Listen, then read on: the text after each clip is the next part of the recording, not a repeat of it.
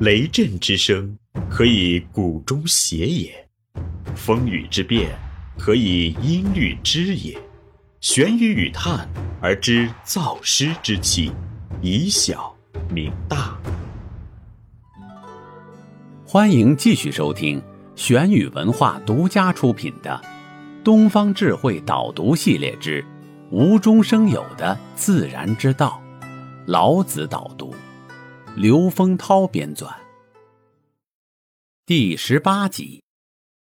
老子智慧实萃五，大的道理。上，天地之广阔，历史之漫长，人心之幽深，万物之纷繁，哪里是一个人的智慧所能探究透彻的呢？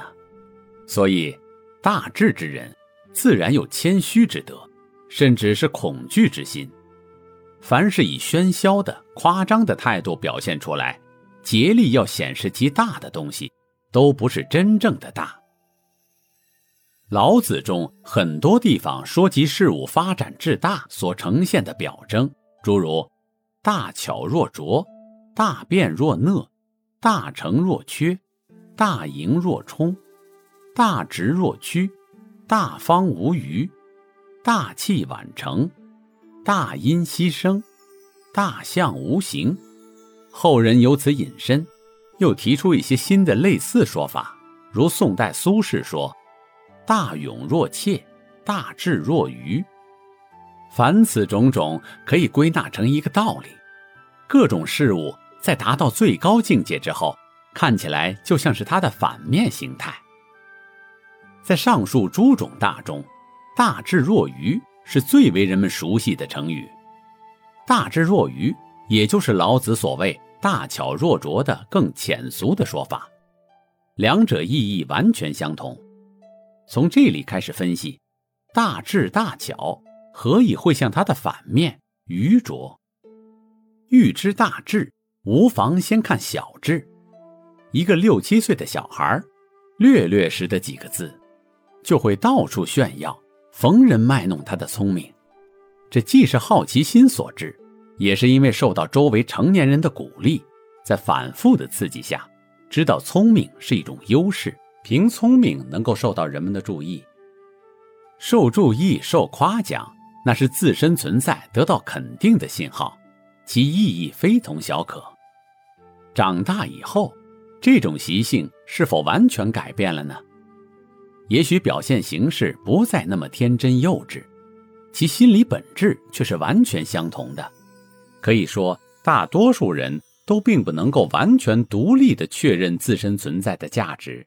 需要从社会中获得肯定的信号，表现聪明智慧是获得这种信号的重要途径。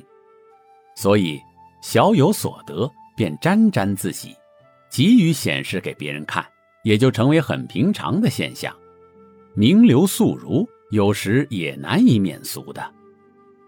那么，反过来说，既称为大智，自然是对自身与外界都有明澈的认识。因而超越了上述的心理状态，于是，大智之人反而光滑内敛，无所表现其智，或至少是不轻易表现其智，看不见一种灵活机敏的样子，便有若愚之状。另一方面，正如二十世纪最伟大的科学家爱因斯坦所说：“一个人知识的范围愈是扩大，他所接触到的无知部分也愈大。”因而更明白自身智慧的不足，天地之广阔，历史之漫长，人心之幽深，万物之纷繁，哪里是一个人的智慧所能探究透彻的呢？再说大勇若怯，这也是苏轼对老子所做的引申。老子中原有的类似说法是：“古之善为士者不武，善战者不怒。”善胜敌者不争，在这方面，汉代的张良是极好的例子。张良字子房，在刘邦与项羽争夺天下的多年战争中，张良是刘邦的主要智囊人物。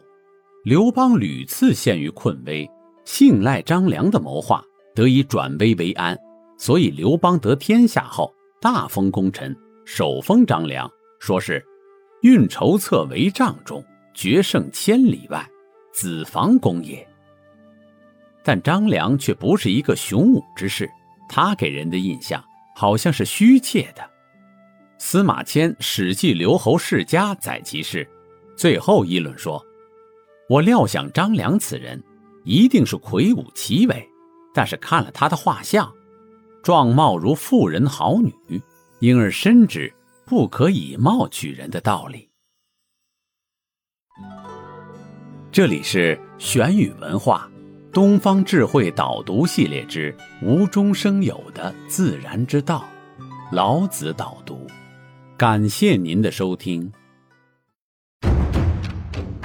思而变，知而行，以小明大，可知天下。